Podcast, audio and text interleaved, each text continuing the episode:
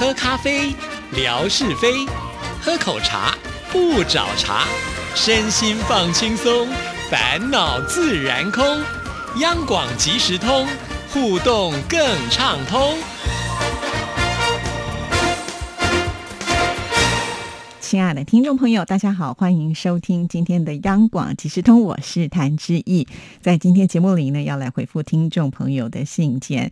首先呢，我们要来看的就是美霞的来信啊。越南的美霞跟姐姐海蓉呢，真的是对我们节目超支持的啦啊！不但提供很多的照片、视频，而且呢，美霞几乎也是天天写信给志毅的。而且呢，他现在写信给志毅，不只是我们央广即时通，而且他都会注明这封信是要给呃新唱台湾颂，或者是这一封信要给阳光鲤鱼潭呢。哇，让呃对我们的做节目的主持人来说呢，是真的很开心的一件事情。因为其实每个月我们都会统计这个信件的数据统计哈。那如果呢呃分开来写，然后呢，而且是指定给不同的节目啊，那当然我们呈现出来就会比较容易。去判别说，哎，这封信是属于哪一个呃这个节目的啊？所以再次的谢谢一下啊，能够帮我累积很多的数量。好，我们先来看的是在四月四号的时候所写来的。亲爱的志怡姐您好，首先要感谢志怡姐的回复，非常的开心。饲养宠物呢，还真的是不容易的事情。观察它的表现。如果发现症状不平常，就要找医生去看病。志毅很用心的养小乌龟，在越南呢养最多的宠物就是狗跟猫，也有人养白老鼠、小白兔，可是很少见的。胡志明市有一家玉皇庙，之前我去看的时候，他们养了很多的乌龟，大小都有，在庙外围的小池子里。但是乌龟是什么样的种类，我就不知道了。来拜拜的人都会停下来看，祝你健康。愉快，好的。其实说到了养宠物啊，我相信很多的听众朋友都也很有经验哈。应该是猫啊狗是最多的。那我之前在节目当中也说过了，其实这只小乌龟并不是我想要养的哈，纯粹呢就是因为女儿的同学已经把它送来了。那送来就是一条小生命啊，竟然来到了我们家，那当然我们就呃把它当做家人来看待啊。那其实，在养乌龟，呃，我也不是一个呃就是有经验的人，所以呢。很多事情我也都是上网去呃找资料哈，比方说最近呃我就会迷上了在小红书里面。对小红书哈，来看很多人养这个跟我一样品种的乌龟。当然，其实我是有先过滤，希望能够去找地图龟哈。不过跳出来的不只是地图龟，还有很多人养龟的经验。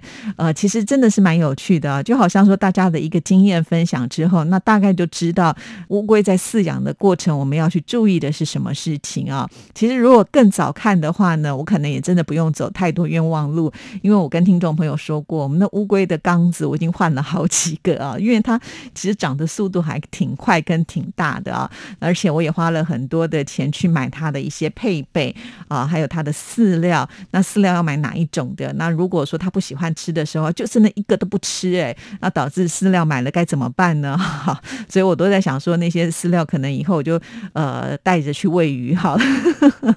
好，那我生活是看到别人的那个养乌龟里面还会养几只鱼啊，在那游来游去的，我也。有有点冲动哈，但是呢，真的是碍于觉得应该要给他更多的空间。如果又放了鱼的话，可能这个空间又被呃压缩了啊。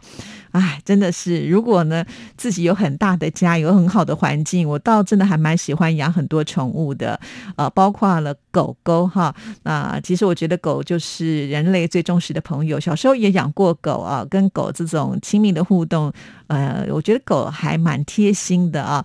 只不过真的是环境不允许了哈。那刚才呢，呃，美霞有提到在玉皇庙哈，就是会有这个池塘，小池子里面呢就会有很多的乌龟。我也不知道为什么，就是大部分的庙宇一定都会有池塘。那这个池塘呢，多半也会养一些锦鲤哈。那你就会发现，哎，里面就会有乌龟出现哈。可能乌龟它是比较长寿的小动物吧哈，所以呢，应该是比较好饲养的。那因此呢，就是它存活率比较高，也许或者是。有些人就是养大了乌龟，家里的池子就像之一放不下之后，也有人也许拿到庙里去放生，呃，也有人会这样哈。但是其实，呃。庙是不赞成大家随便的去放生啊，因为有些物种它不适合生活在一起，这个是还蛮重要。不是说你养了不想养以后都真的是随便可以丢啊。我觉得这个概念一定要改一下啊。那如果说有一些呃外来种它攻击性很强，或者是说它地域性很强，那一定会造成那个池子里面的生态会大乱啊。其实是不建议随便乱放生的啦哈。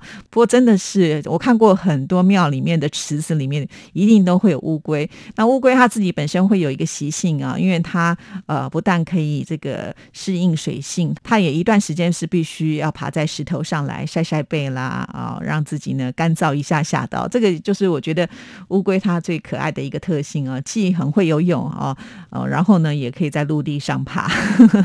啊，这就是我觉得养小宠物啊会为我们生活带来一些乐趣啦。哈。虽然我们家的龟龟是不太会跟我互动的。不过看着他们一些小动作，你还会觉得，虽然他们不是漂亮的呃宠物，可是看起来还蛮可爱的了啊！好，谢谢美霞的这一封信。那我们继续呢，再来看啊，隔天美霞呢，她有写信来，她说：“你好，志毅姐，很敬佩吴珍爷爷喜欢收听广播的精神。”而且听了节目之后呢，还手写信节目的心得。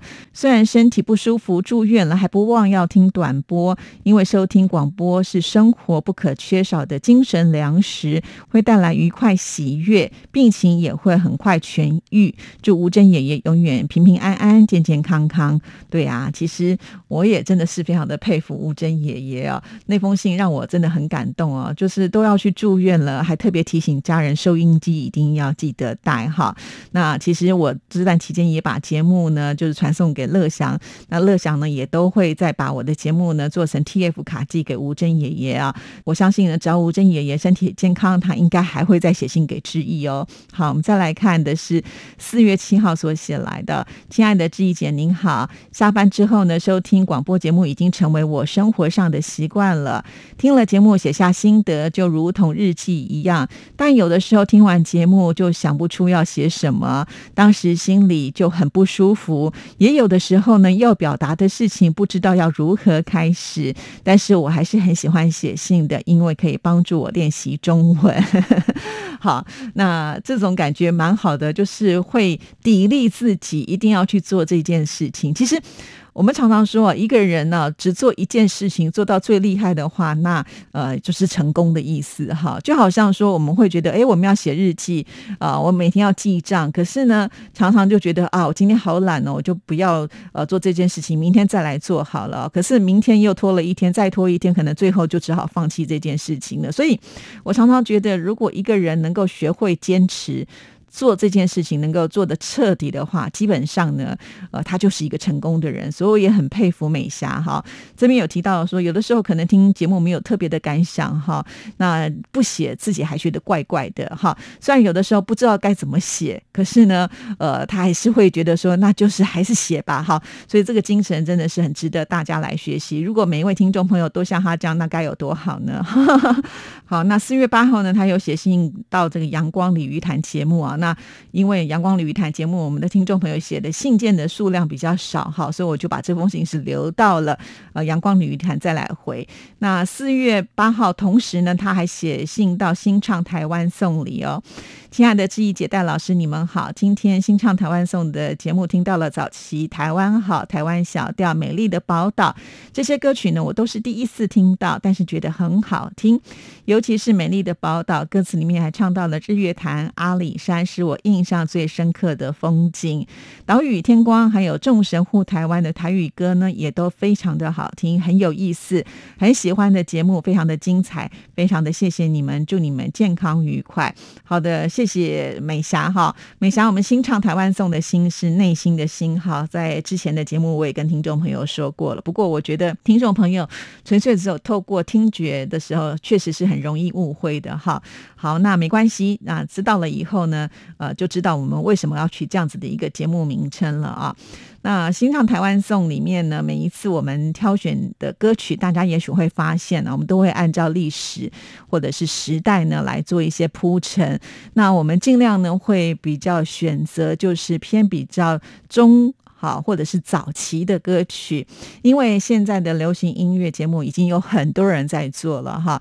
那我们尽量呢，就是和其他的流行音乐节目呢去做一个区隔，所以我们希望能够播的就是以前这些非常经典的歌曲，可是呢，最近可能没有人再去播它了。但是呢，这些歌我相信呢，只要一播的时候，就能够引起很多人内心的一种呃回忆也好，或者是当时的一种感动也好啊，所以我觉得这种的感觉。我自己很喜欢，那我也希望我们听众朋友会喜欢。那确实最近呢，就是也有收到很多听众朋友开始写信给新唱台湾颂的节目了啊。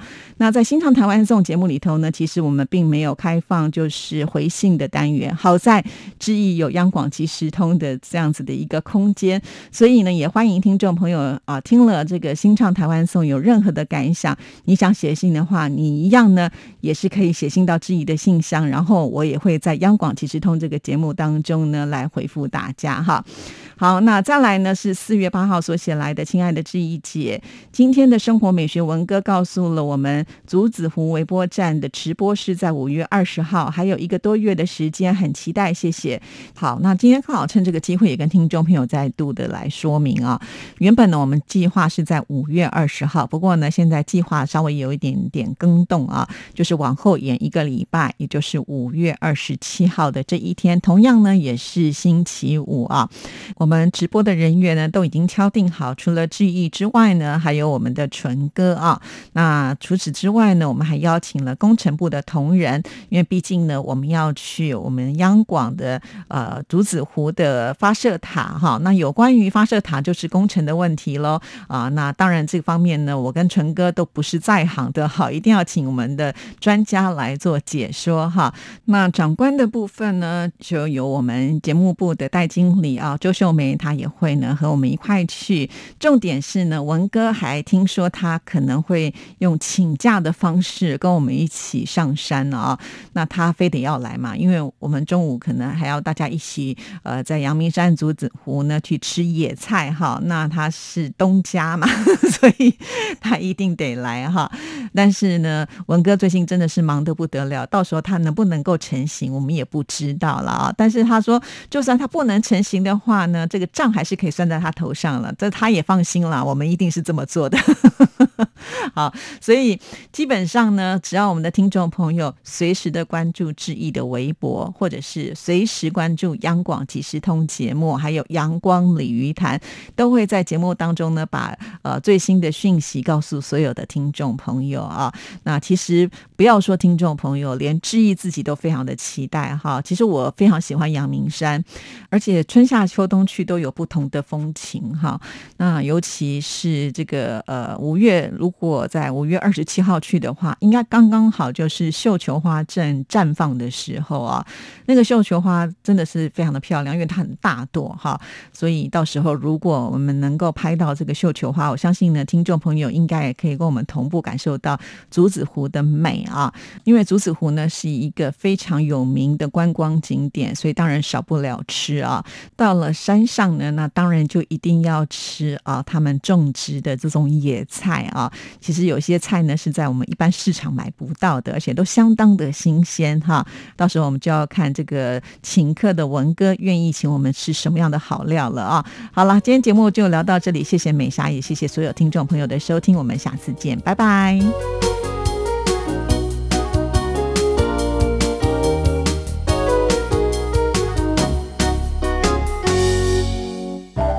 儿子，等一下陪我去一趟邮局。妈，你去邮局要干嘛？去领钱转账。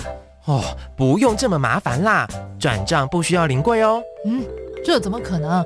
不去怎么提钱啊？行动邮局 App 通通都能搞定啊！新一代行动邮局 App 支援扫码收付、无卡提款、转账、线上缴费，少了携带现金的危险，也没有付错钱、找错钱的问题哦。哇，这听起来还不错哎。是啊，有了它，线上转账缴费省时又方便，你就不用再去领钱缴费那么麻烦了。哦，对了。如果你要去邮局，据点预约功能还能够帮你排队先抽号码牌哦。哎呀，真的很方便哎。那我们现在就去邮局办理申请。哎呦，不用啦，用金融卡搭配读卡机就能够在家申请喽。现在我们就上邮局的官网查查吧。以上广告由中华邮政提供。